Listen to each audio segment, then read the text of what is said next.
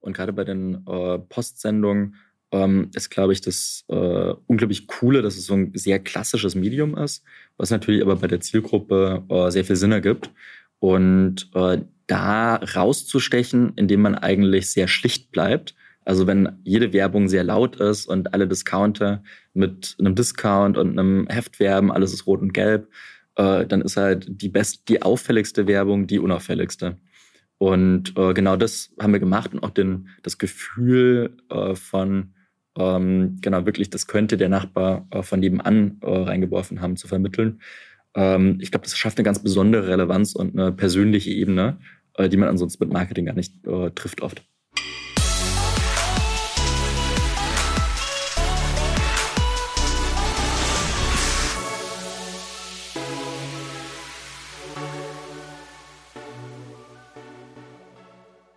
Hi, ich bin Christoph Bursek. Willkommen bei Digitale VorreiterInnen von Vodafone Business. Frank Höhler ist der CMO bei Enpal, einem Energiestartup mit zuletzt zweieinhalb Milliarden Euro Bewertung. Das Spannende, Frank ist schon seit seiner Uni-Zeit bei Enpal an Bord, gehörte zu den ersten zehn Mitarbeitenden und hat in extrem kurzer Zeit extrem viel Budget und Verantwortung bekommen. Enpal wächst sehr erfolgreich und Frank erklärt uns offen, wie er die Herausforderungen beim Wachstum meistert. Frank legt viel Wert auf Qualität beim Einstellen neuer MitarbeiterInnen und teilt uns mit, welche interessanten Kampagnen und Marketingkanäle für Enpal gut funktionieren. Einer der spannendsten CMOs in Deutschland aktuell. Ich freue mich, dass wir den Podcast mit Frank aufnehmen konnten. Viel Spaß. Herzlich willkommen, der CMO von Enpal, Frank Köhler bei mir im Gespräch. Hallo Frank, schön, dass du da bist. Hi Christoph, äh, freut mich, dass ich hier bin und danke für die Einladung. Ich glaube, um die Leute so ein kleines bisschen abzuholen, erzähl uns nochmal so in zweieinhalb Sätzen, was macht NPAL? Äh, was, was sozusagen, womit seid ihr in den nächsten 12, 18 Monaten? Was ist euer Kernfokus? Wie soll man euch wahrnehmen? Also wir sind mit Solaranlagen gestartet, aber mittlerweile äh, machen wir von Solar zur Wärmepumpe und E-Mobilität, das heißt eine Wallbox, äh, die mit dem Solarstrom auch das Auto laden kann äh, die Wärmepumpe, die elektrisch und grün und günstig mit dem Solarstrom auch heizen kann. Ähm, eigentlich ein Rundumpaket für ähm, Energie und das erneuerbar, äh, günstig und auch irgendwie cool ähm, für deutsche HausbesitzerInnen.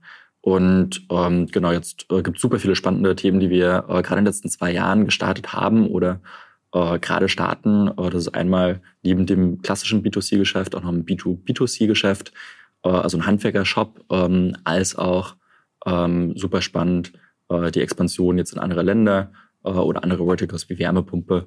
Das ist alles gerade erst ein Jahr alt. Ich glaube, bewertet seid ihr in der letzten Finanzierung äh, Series D, glaube ich, knapp zweieinhalb Milliarden Euro.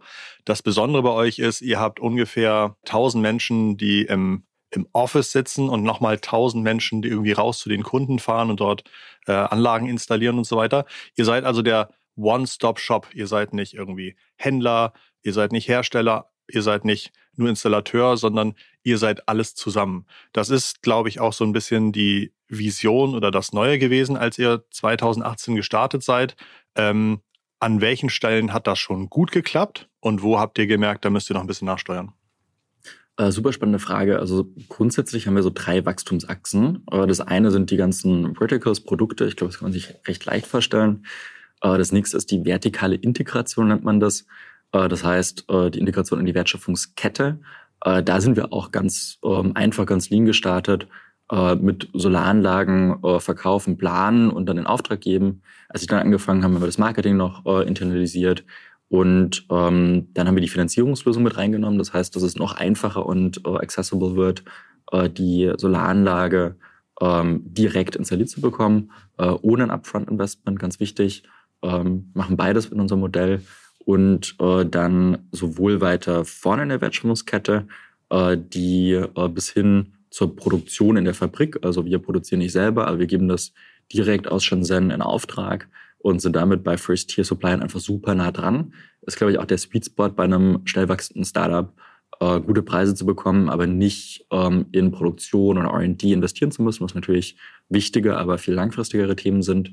Ähm, und dann nach vorne weg äh, mit eigenen Handwerkern, ähm, um dieses Fachkräftemangelthema, wie das oft in der Politik genannt wird, äh, einfach zu umgehen, weil wir haben uns gesagt, also ähm, wenn das anscheinend so ein Thema ist, dann müssen wir es für uns lösen und haben dann mit Recruiting ähm, und Akademie, Ausbildung, als auch ähm, genau Spezialisierung von den Jobs ähm, das geschafft, eine eigene Handwerkerfirma auf die Beine zu stellen. Ah, okay. Und grundsätzlich hat das gut funktioniert, wenn man äh, mit dieser Integration in die Wertschöpfungskette natürlich viel mehr ähm, äh, Kontrolle aufbaut, als auch eine Skalierung äh, hinbekommt. Wenn man jetzt nur abhängig von äh, einem Partnernetzwerk beim Installieren zum Beispiel ist, ähm, dann ist man natürlich auch in äh, der Preisgestaltung, im Einkaufspreis, ähm, hat viel weniger Verhandlungskraft und da hilft es natürlich eine Mischung, also wir haben ein hybrides System aus eigenen Handwerkern, ähm, als auch äh, aus dem Partnernetzwerk, weil wir dann auch voneinander lernen und diese zwei Systeme haben, die ähm, genau dann voneinander lernen können und Synergien ähm, bauen. Ich glaube, bei so einer Menge an Anlagen und Kunden, die ihr so betreut, aufbaut äh, und macht, ist es wahrscheinlich unmöglich, dass es immer 100 Prozent Fünf-Sterne-Feedback gibt. Ich glaube, es gab auch zwischendurch natürlich mal Herausforderungen, wenn vielleicht auch manche, äh, manche Anlagen anders installiert wurden als erwartet. Ähm, das ist aber sozusagen einfach wahrscheinlich ein, ein Thema des Wachstums, ein Thema der Skalierung. Du sagst, immer wir, was glaube ich bei euch auch super passt oder bei dir super passt. Du bist, glaube ich, einer der Starting Ten gewesen bei NPAL. Du hast damals parallel zum Studium schon mitgeholfen, hast mit Mario Kohle zusammen ähm, von Anfang an das Marketing mitbetreut. Und ich glaube, deine Stärke war damals auch gerade Social Media, als du eingestiegen bist. Ja, also du warst da wahrscheinlich irgendwie Anfang 20, ähm, bist dann bei NPAL sehr schnell verantwortlich für Social Media Marketing geworden und hast aber deine ganzen Erfahrungen nicht nur tagsüber auf der Arbeit gemacht, sondern hast parallel auch zum Beispiel wahnsinnig erfolgreiche Facebook-Seiten betreut. Ich glaube, es gibt eine, ähm, die gehörte mal in dem Jahr zur schnellst oder bestwachsendsten Facebook-Seite Deutschlands. Best of Jodel ist deine Seite und hast an der WHU studiert, ähm, also auch die die Werkzeuge dahinter sind dir, sind dir bekannt, aber du hast vor allen Dingen nicht nur für den Job gelernt, sondern hast auch das ganze Tag und Nacht irgendwie gelebt. Ähm, Habe ich das richtig zusammengefasst?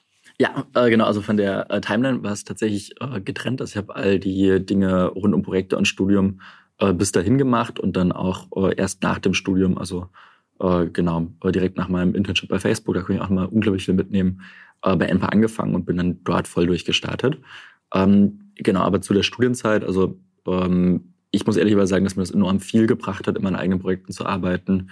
Egal, ob das, ähm, es war so ein, äh, so Utigo hat mir ein Cousin aufgebaut, äh, so ein Spreadshirt äh, für Jutebeutel, aber ich wusste nicht, dass es Spreadshirt gibt. Äh, da habe ich gelernt, dass Recherche ganz wichtig ist.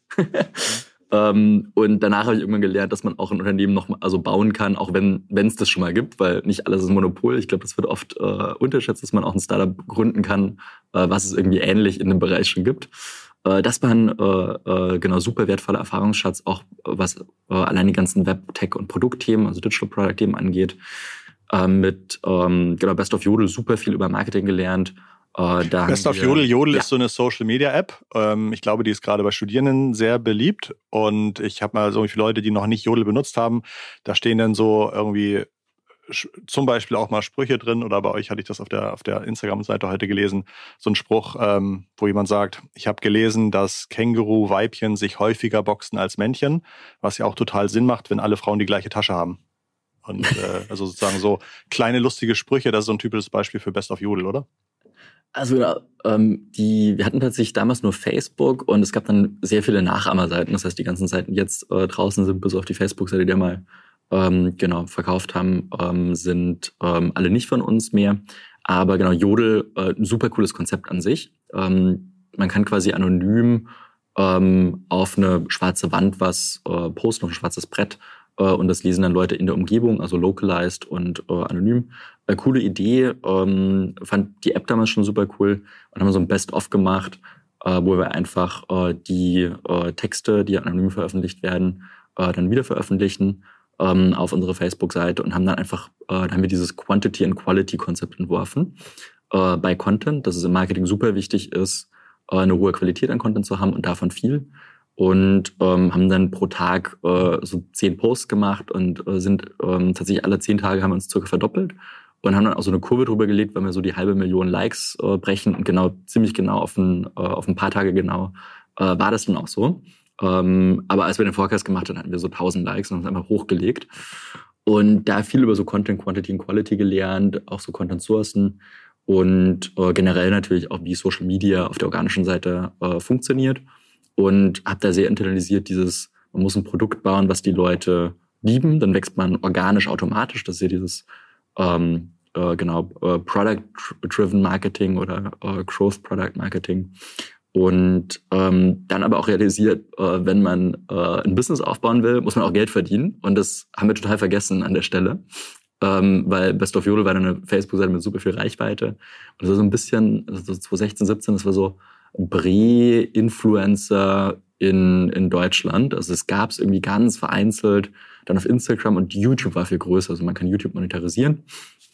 Ähm, aber Facebook war so ein ähm, aus einer Monetarisierungssicht so ein totes Brett und dann haben wir es auch irgendwann äh, abgestoßen äh, für einen sehr kleinen Betrag, weil wir ähm, nicht mehr wussten, wie wir jetzt damit weitermachen. Ähm, und das dann abgehakt, äh, genau ziemlich pünktlich zum Endball-Start, damit man sich auch wieder auf was Neues konzentrieren kann, weil ich auch persönlich glaube, dass man mit Fokus ganz viel schaffen kann, aber wenn man so vier, fünf Projekte auf einmal äh, jongliert, ähm, Genau. Das, äh, Mario sagt immer, wenn man zwei Hasen äh, jagt, dann flippt man mal beide. Und ich glaube, da ist sehr viel Wahres dran.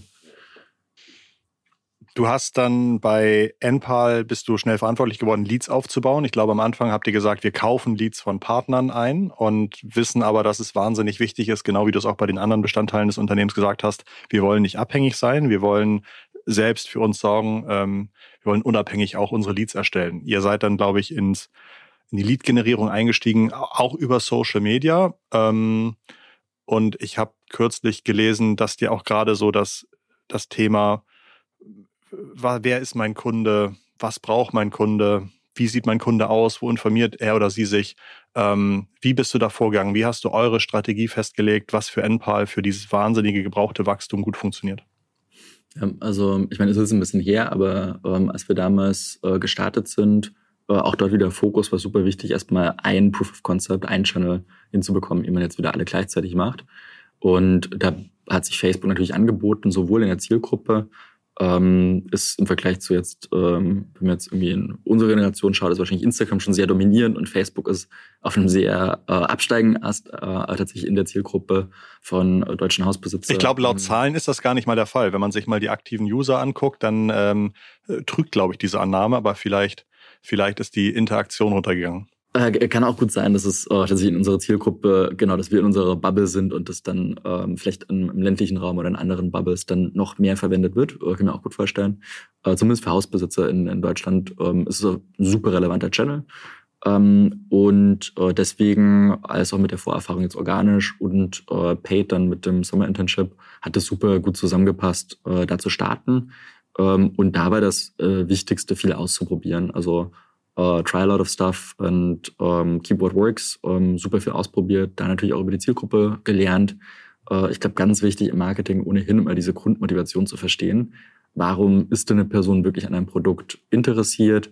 Was sind so Hindernisse? Also zum Beispiel Solar lohnt sich für die allermeisten HausbesitzerInnen, aber die wenigsten haben das äh, bisher umgesetzt. Und dann kommt man irgendwann drauf, okay, woran liegt denn das? Äh, haben wir gemerkt, okay, das ist äh, einerseits dieser unglaublich hohe finanzielle äh, Vorabaufwand ähm, und damit auch entstehen ein Risiko und so eine hohe Informationsdichte. Wir haben gesagt, es gibt so Halbinformationen, Altinformationen, Falschinformationen im Markt. Das heißt, so irgendwas, was veraltet ist, gerade bei Solar, irgendwas, was so halb wahr ist und Dinge einfach komplett falsch und erfunden sind. Und ähm, da sich damit auseinanderzusetzen, was so die Lebensrealität von äh, dem Kunden oder der Kundin ist ähm, und warum jetzt der Schritt zu Solar noch nicht passiert ist, war super hilfreich. Und dann kommt man halt auf diese ganzen Hindernisse und kann die aber auch sehr gut ansprechen. Ähm, unter anderem mit dem Produkt, mit dem äh, Mietprodukt, was wir dann 2019 am Anfang, also Anfang 2019 gelauncht haben, ähm, als auch ähm, mit zum Beispiel mit einer hohen Informationsdichte. Wir versucht, die redu äh, zu reduzieren auf das äh, Wesentliche äh, und einfach ganz viel ausprobiert, ähm, was den Leuten wichtig ist. Und so Grundmotivation ähm, haben wir dann festgestellt, ist halt unabhängig werden, ähm, äh, also ein sehr emotionales Thema, als auch rational ähm, Geld sparen oder zumindest nichts draufzahlen, damit man sich dann irgendwann, äh, wenn die Solaranlage abbezahlt oder aus der Miete, aus dem Mietkauf rausgelöst ist, dass man ähm, genau die Solaranlage dann versichert und auch so eine finanzielle Vorsorge in die Zukunft trifft. Ähm, und dann natürlich auch, ähm, aber jetzt erst in den letzten Jahren wirklich mehr kommt, ähm, genau nachhaltig äh, zu werden und äh, mit der Zeit zu gehen. Ich glaube, das ist so die größere Überschrift. Äh, also wenig Überzeugungstäter, die sagen, ich nehme jetzt viel Geld und Commitment in die Hand, um eine Solaranlage zu bekommen, sondern als Zielgruppe eher, ich glaube, so das, das Richtige tun, das, was angemessen in der Zeit ist und das spielt dann aber auch wieder eine große Rolle. Du hast, glaube ich, auch gesagt, alle Marketingkanäle sind wichtig, sonst verliert man viel zu viel Potenzial. Was ist gerade so ein Kanal, der eher noch neu ist für euch, wo ihr viel ausprobiert, den du aber wahnsinnig spannend findest? Ja, ist eine gute Frage. Also ich glaube, äh, viele Startups äh, steigen ja sehr ähm, online getrieben ein, äh, was ich glaube auch viele Vorteile mit sich bringt, weil es wenig Barriere gibt. Man kann direkt auf dem Marktplatz mit mit einem Euro teilnehmen und schauen, was funktioniert oder mit äh, 10, 20 Euro. Äh, tatsächlich bei Best of Yodel haben wir 50 Euro Startinvest damals reingegeben und alles andere danach war organisch. Also ich glaube, dieses wirklich mit wenig Geld, ja, wirklich viel ausprobieren, viel zu erreichen, das ist auf jeden Fall möglich mit Online. Ähm, ich glaube, äh, in ab einer gewissen Wachstumsphase in einem Startup ähm, ist natürlich so, äh, dass man sich da auch wieder öffnen muss, was sind die klassischen Wege äh, die jetzt auch äh, so fast äh, Moving Consumer Goods äh, Companies verwenden. Warum? Wie denken die darüber nach? Ähm, dann brauchst du irgendwann auch ein komplexeres Attributionsmodell. Wenn du nur Facebook machst, brauchst du kein Attributionsmodell, weil es halt alles kommt von Facebook. Und äh, diese, ich, ich sag mal so klassischeren äh, Marketing-CMO-Themen, äh, in die muss man sich Stück für Stück dann reinarbeiten. Und TV zum Beispiel machen wir seit zwei Jahren, ähm, aber haben jetzt erst Schritt für Schritt ähm, genau, äh, gewagt, da mehr Geld auszugeben. Das Investment sehen wir sowohl in, der, in den ganzen äh, Brand-KPIs, dass sich das auszahlt, als auch, ähm, genau, dass wir da einfach mal in Summe mehr Leute erreichen und dass es ähm, genau sich einfach auch bezahlt macht. Und deswegen TV jetzt mehr Investment, Branding, Branding als Teppich, dass die Leute, selbst wenn sie irgendwo einen kleinen Kontakt mit euch haben, das immer wieder verknüpfen mit dem von euch aufgebauten Brand.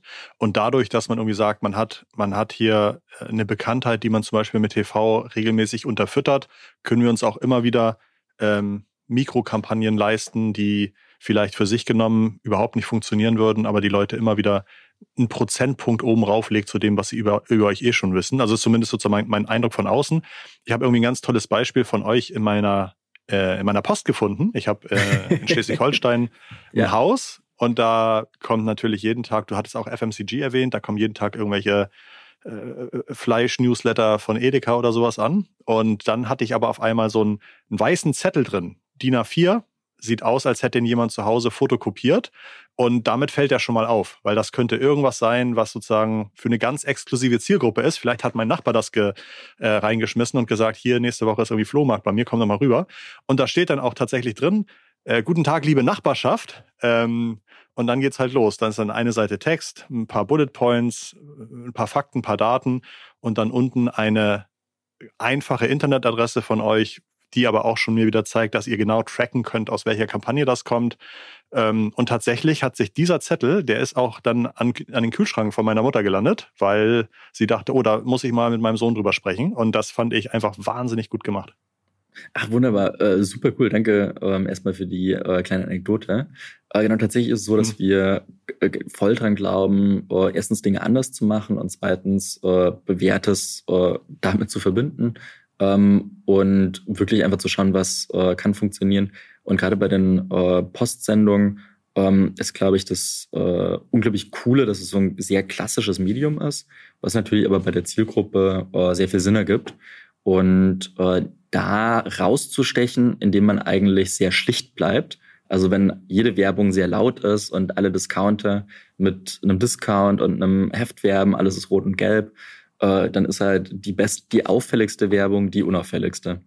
Und äh, genau das haben wir gemacht und auch den, das Gefühl äh, von, ähm, genau, wirklich, das könnte der Nachbar äh, von nebenan äh, reingeworfen haben, zu vermitteln. Ähm, ich glaube, das schafft eine ganz besondere Relevanz und eine persönliche Ebene, äh, die man ansonsten mit Marketing gar nicht trifft oft. Also es hat super funktioniert und sogar auch die Verabschiedung darauf steht dann halt, wir freuen uns auf Sie, das NPAL Montageteam für Frist. Also dass die, die Nachbarschaft oder das ist irgendwie der Nachbarort ähm, total lustige Personalisierung. Total gut gemacht. Richtig, genau das ist natürlich auch der Riesenvorteil, wenn wir jetzt so ein flächendeckendes Handwerkernetz in äh, Deutschland haben. Wir haben wirklich ein, ähm, also rund ähm, 100 Handwerksteams sind es, glaube ich, mittlerweile, die ähm, genau deutschlandweit alles abdecken und dann können wir halt auch solche Dinge schreiben wie äh, das Handwerkerteam für Frist in dem Fall, äh, weil wir genau dort halt auch ein dediziertes Handwerkerteam haben. Ja.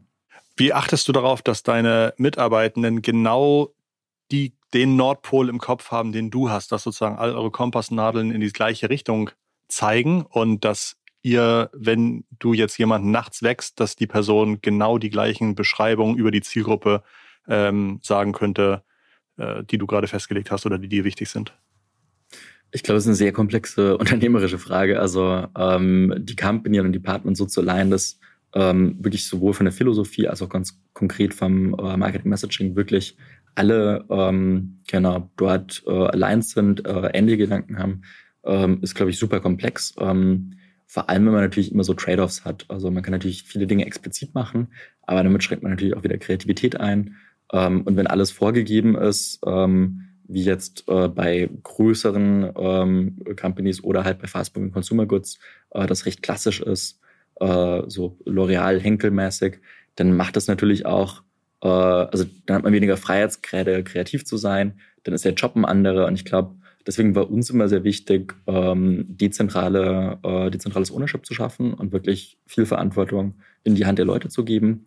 Und ähm, auf der anderen Seite mit äh, so Learning Sharings, also ich glaube, da gibt es ganz viele Tools, wie wir versuchen, dann Knowledge Transfer möglich zu machen. Also von ganz klassischen Dingen wie eine Weekly Meeting äh, Struktur zu natürlich dann auch cross-funktionalem Austausch im Marketing-Team äh, zwischen einzelnen äh, Personen mit Verantwortung, wo es Overlaps gibt.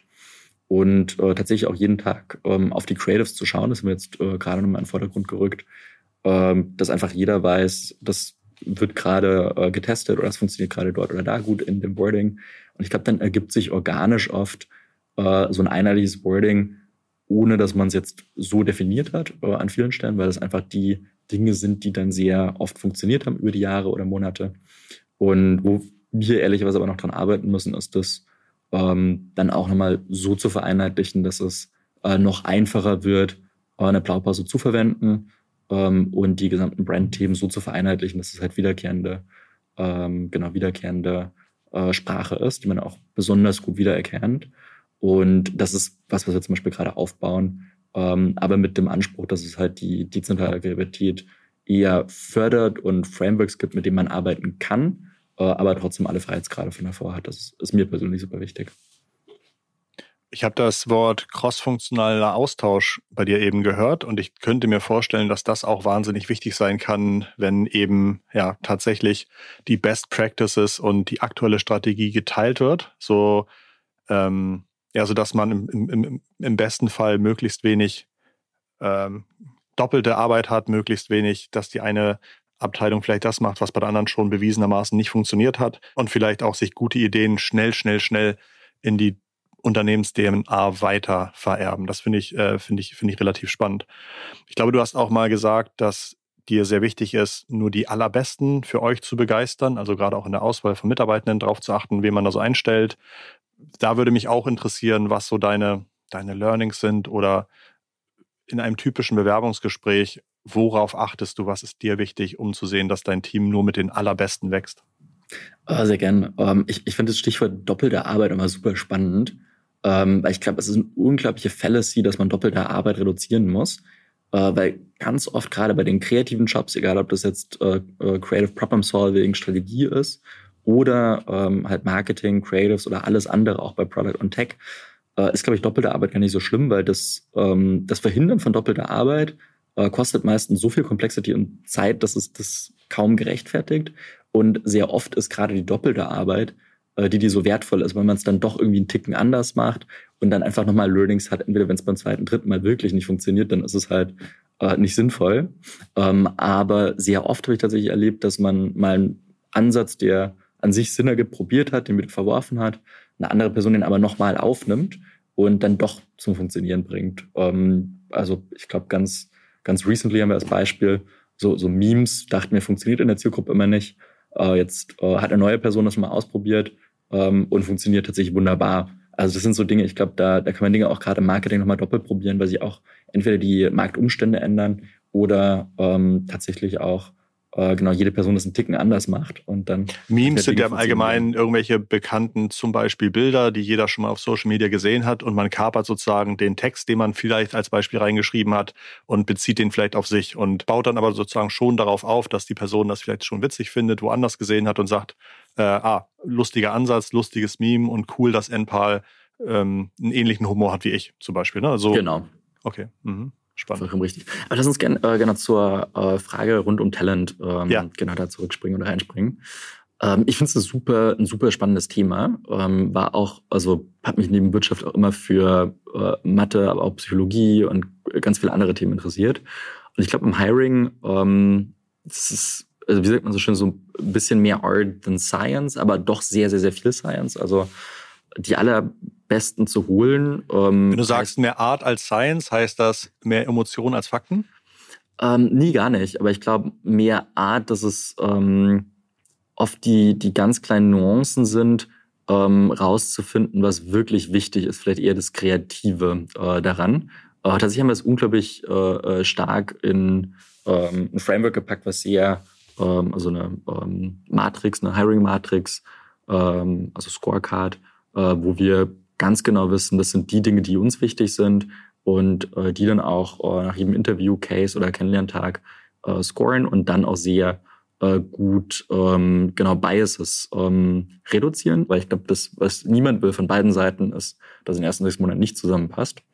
Und deswegen, ich glaube, dort einfach sehr klar in der Erwartung zu sein, das zu kommunizieren, als auch mit einem Case sehr reale Aufgabenstellung zu geben, dann haben wir im Kennenlerntag immer noch kostfunktional äh, tatsächlich äh, mindestens eine Person nicht im Marketing, äh, damit man auch dort wieder einen fremden Blick drauf hat, als auch die äh, Kandidatin dann auch sehen kann, was außerhalb des Marketings passiert, dass man nicht nur so bubbelig ähm, ein Department kennengelernt hat. Und jeder bei uns hat im Hiring-Prozess ähm, von den InterviewerInnen ähm, ein Vetorecht. Äh, super wichtig, äh, also wird selten exercised, aber dort auch auf jede Stimme individuell einzugehen, egal ähm, genau wie senior jetzt die Person ist. Und ich glaube, in Summe, genau, gibt es super viele Details und es ist auch wahrscheinlich eine Übungssache. Man sagt immer, wenn man sowas 10.000 Stunden gemacht hat, dann äh, hat man ein Skill gemeistert. Und ich glaube, auch dort äh, hilft es einfach super viel Exposure zu haben, viele Dinge auszuprobieren und ähm, sehr offen ranzugehen. Äh, die klassischen Biases zu kennen, ist, glaube ich, noch ein Riesenthema.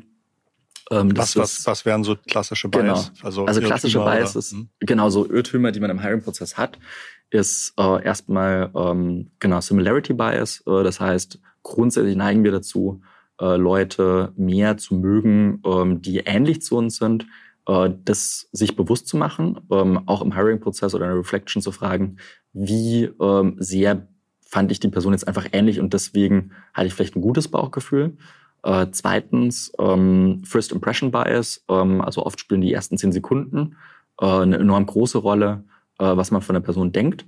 Äh, das Problem dabei ist äh, aber natürlich, dass äh, die ersten zehn Sekunden ähm, natürlich nur ein Bruchteil von dem sind, was, was ein gesamtes Interview aussagen kann. Ähm, und drittens, eine gute Kommunikation und ein hohes Selbstbewusstsein sind natürlich wichtige Skills im Job, werden aber fundamental überbewertet. Das heißt, dass wir auch dort äh, Leute als wesentlich kompetenter einschätzen, nur weil sie selbstbewusst äh, sind und ähm, gut kommunizieren. und auch dort das einfach als ein Skill festzustellen, aber halt nicht als overarching ähm, genau Erfolg jetzt ähm, oder genau grundlegend dort vom Bauchgefühl dominierten Entscheidungen zu treffen. das sind, ich glaube, die super, also die drei sehr wichtigen, also Similarity Bias, dann First Impression und Selbstbewusstsein und Kommunikation, ja. Lustigerweise ähm, gibt es auch tatsächlich ähm, der größte Predictor für Erfolg im Leben, ist weder die Ausbildung noch die Schulleistung noch wie äh, finanziell ausgestattet die Eltern waren, sondern viel zuverlässiger ist tatsächlich, wie charismatisch jemand ist. Also äh, outgoing, guter Communicator, ähm, von anderen als, als angenehm wahrgenommen werden. Die Menschen haben es viel einfacher, für sich erfolgreich zu sein. Und das, finde ich, zeigt ja auch so ein kleines bisschen, wie du selbst sagst, ähm, dass man durch so Sachen wie erster Eindruck, wie, wie, wie sympathisch ist mir eine Person, dass man da sehr, sehr schnell aus den Augen verlieren könnte. Ähm, füllt die die Rolle aus? Kann die das liefern, was ich von dieser Position brauche? Das ist ja spannend. Äh, toll, toll, toll, toll. 100 Prozent, ja. Ähm, ich glaube, du machst ja schon einen Eindruck, als hättest du schon alles und mehr gesehen im Berufsleben, aber dir ist auch das Thema Austausch mit anderen CMOs, glaube ich, relativ wichtig. Ähm, der Netzwerkgedanke zählt. Ähm, ich habe über dich gelesen, dass du, du bist jetzt noch südlich der 30, glaube ich, dass du trotz deiner ähm, vielen Jahre Berufserfahrung und CMO-Position noch nie schräg angeguckt wurdest, dass du so jung schon CMO eines so wertvollen Unternehmens bist. Wie, wie hat das angefangen? Also stell dir mal vor, wir haben jetzt irgendwie Menschen sitzen im Podcast, die sagen, oh, stimmt, Austausch ist so cool, aber ich, wie, wie kriege ich das denn? Wie, wie starte ich den Austausch mit anderen Unternehmen und warum macht es vielleicht auch Sinn, mich selbst zu öffnen, um anderen was zu geben, damit die sich auch wieder öffnen und mir was geben? Also Austausch ist eine super wertvolle äh, Sache oder ich, ich glaube, sollte jeder ähm, äh, Unternehmer, jede Unternehmerin als auch ähm, beim Gründen oder generell bei äh, Jobs, wo man viel mit Strategie zu tun hat, ähm, ist, ich glaube, Offenheit für neue Informationen als auch proaktiv diese äh, neuen Informationen zu suchen, äh, sehr wichtig. Äh, das können tatsächlich aber auch Bücher oder äh, Podcasts sein. Ich glaube, auch da kann man sehr viel äh, so condensed knowledge, so zusammengefasstes äh, Wissen bekommen und wirklich von den Besten lernen. Egal, ob das jetzt ähm, genau ähm, so The Everything Story, was von Amazon oder von all den anderen großen Tech-Erfolgen ist. Ich glaube, da kann man einfach sehr viel ähm, genau lernen, mitnehmen und das natürlich auch für sich selber in den Kontext setzen. Was will ich übernehmen, was nicht, äh, was ist für mich überhaupt relevant. Ähm, der Austausch ähm, zu anderen äh, CMOs oder generell auch GründerInnen ist, glaube ich, deswegen so ähm, wichtig. Es schafft man eine neue Ebene, weil man natürlich auch einen Dialog führen kann, sich über aktuelle Erfahrungswerte austauschen kann. Das ist ungefilterte.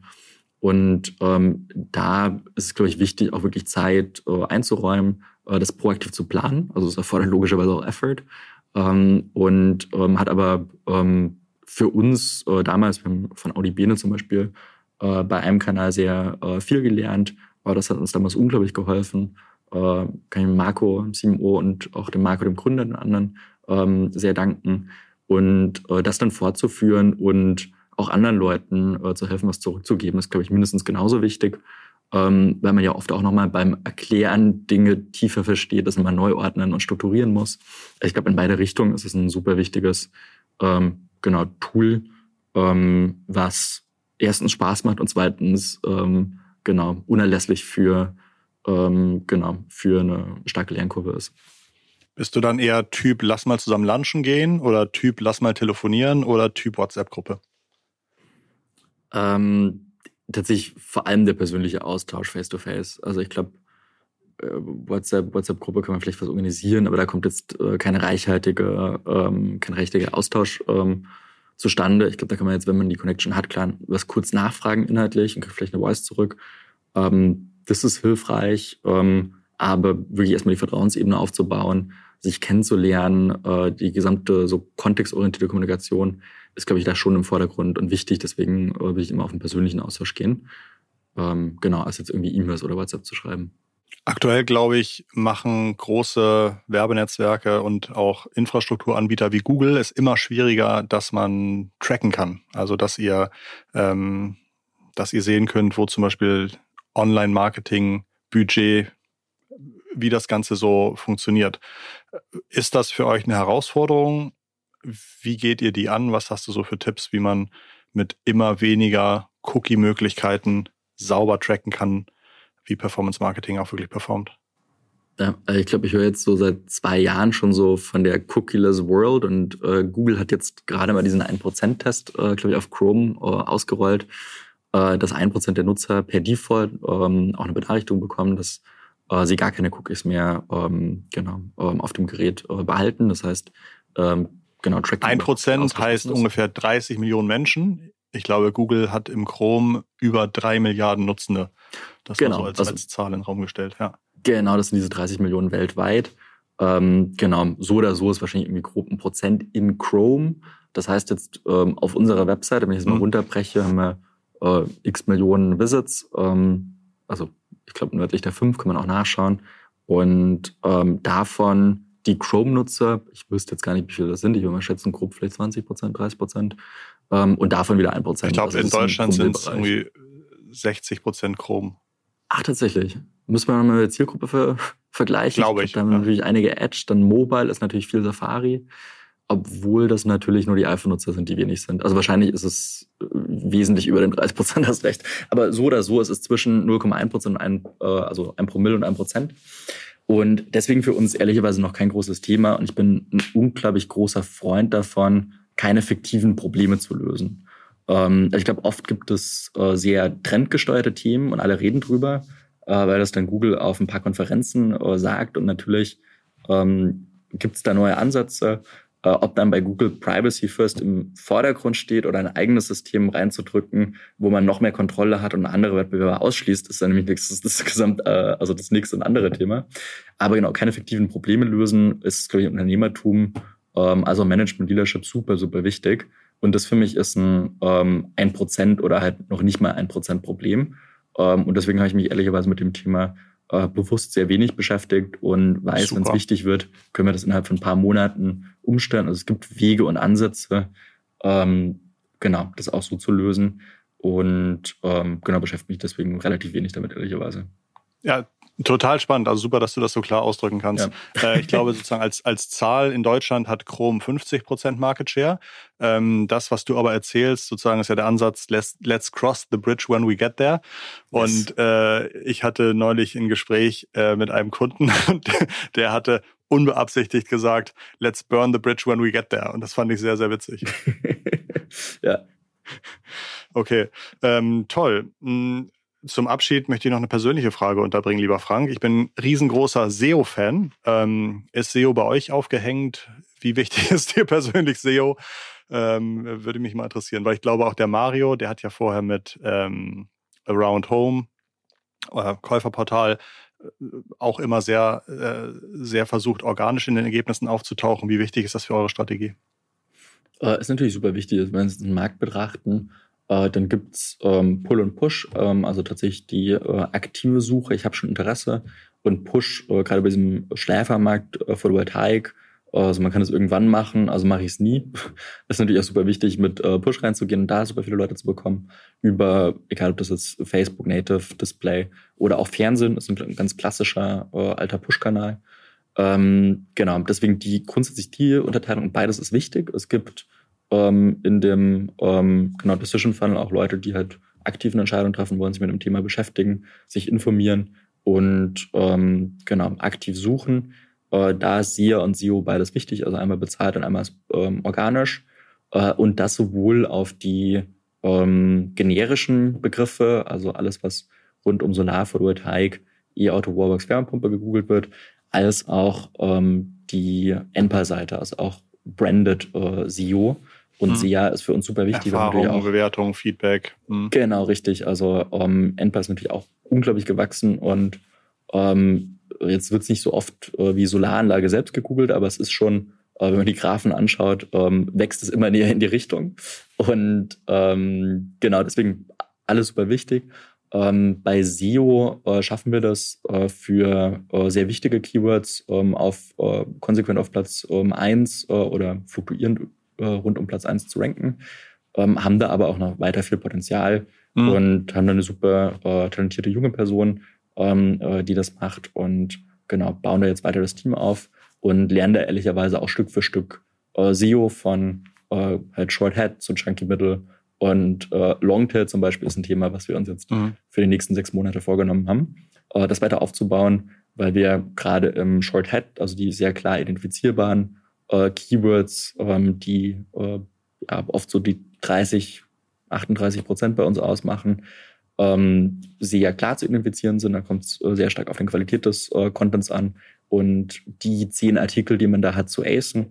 Und dann im Longtail geht's eher äh, genau Richtung Best of Yodel, also Quality and Quantity. Äh, dort einfach ähm, auch gewisse Anzahl an Themen abzudecken.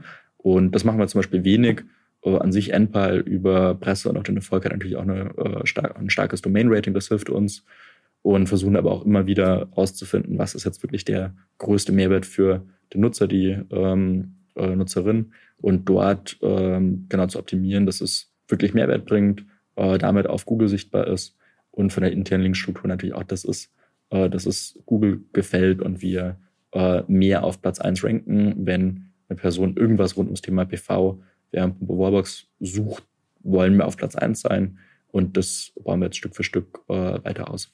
Danke, Frank. Also äh, vielen Dank, dass du uns Gern. teilhaben hast lassen an den Herausforderungen, wo es herkommt, wo es hingeht, was für euch wichtig ist und vor allen Dingen auch deine Einstellung, wie gehe ich mit Personen um, wie gehe ich mit Ideen um, wie gehe ich mit potenziellen Problemen um, die löse ich, wenn sie auftauchen. Aber vorher habe ich auch noch genug andere Sachen zu tun. Das, das fand ich sehr interessant. Äh, ich werde mir von außen weiterhin eure KPIs angucken, was man so von Outside in sehen kann. Und vielleicht kriegen wir irgendwann ja mal ein Update von dir und hören uns an, was dann vielleicht im nächsten Jahr so geplant ist. Vielen Dank. Super cool, hat Spaß gemacht. Danke für die Einladung, Christoph. Und ich freue mich. Sehr gerne. Den Zuhörern hat sicherlich auch Spaß gemacht. Das war der liebe Frank Höhler von NPAL. Er ist dort CMO, hat uns einiges erklärt. Und wenn du mal in unseren Episodenfeed guckst, dann findest du wahnsinnig spannende Gäste, tolle Gespräche, gute Themen.